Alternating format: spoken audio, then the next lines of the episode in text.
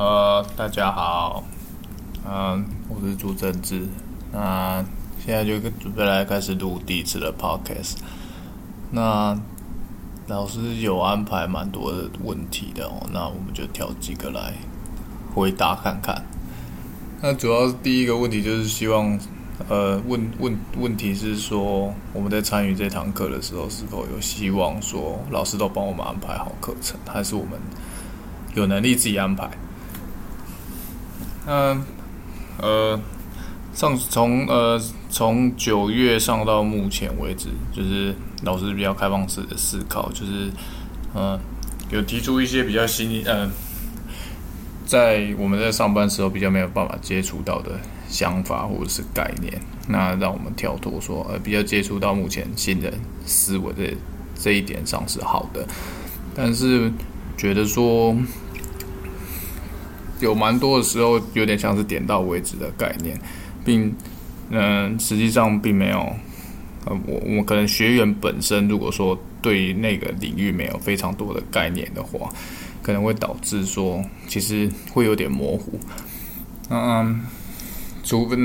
当然是除非有良好的习惯，然后非也有相相对应的配套措施，能够让同学去针对那个议题上。去深入，或者是至少多一点了解，我觉得这是比较好的。那当然，如果说要让我们自己安排这堂课的话，那这也是没有问题。但是，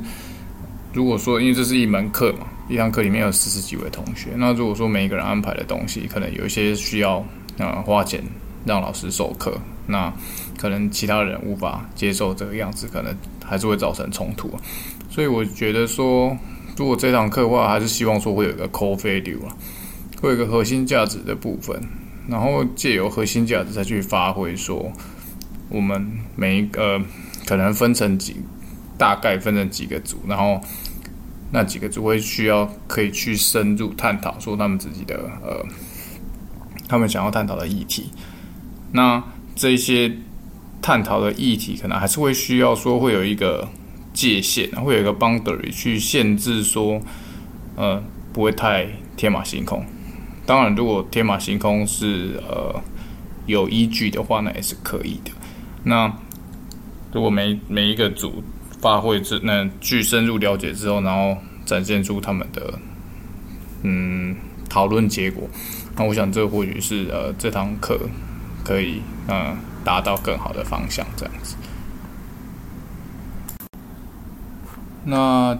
呃，第二个问题是说，呃，像就是询问说，我们加入工程专班的目的到底是要学什么，然后跟人才重塑有什么关系？那其实我选择工程专班的目的，其实跟其实跟工工作也是有有息息相关啊，所以才会考虑考虑来加入那个工程管理专班的部分。那也是要，也是想要借由进入学校，然后去学习说，呃，理论上的依据啊，从工程经济啊、统计学啊，或者是像专案管理跟呃一些生产管理的部分，那希望说借由呃阅读书上的知识，然后去转化成现场的应用。对，那其实这个部分。对于人才重塑的部分，就相相对呃，相较，如果有的人是可能是从呃业务或者是从采购，那借由学习呃工程管理或者是有一些生产管理的不同课程，然后他也可以去了解到说跨部那 cross function 或者是跨部门的沟通，或者是了解说哦其他的其他人在做什么，或者其他的部门在做什么，然后。嗯，其实这也有助于说，嗯，未来你可以跨领域，或者是呃，你可以去呃培植、培养，就是每那自己在不同的部门或者是不同的专业上面，能够嗯能够有所成长。然后如果说当未来有可能有有机会，那你可以就是可以往那个方向发展，这样子。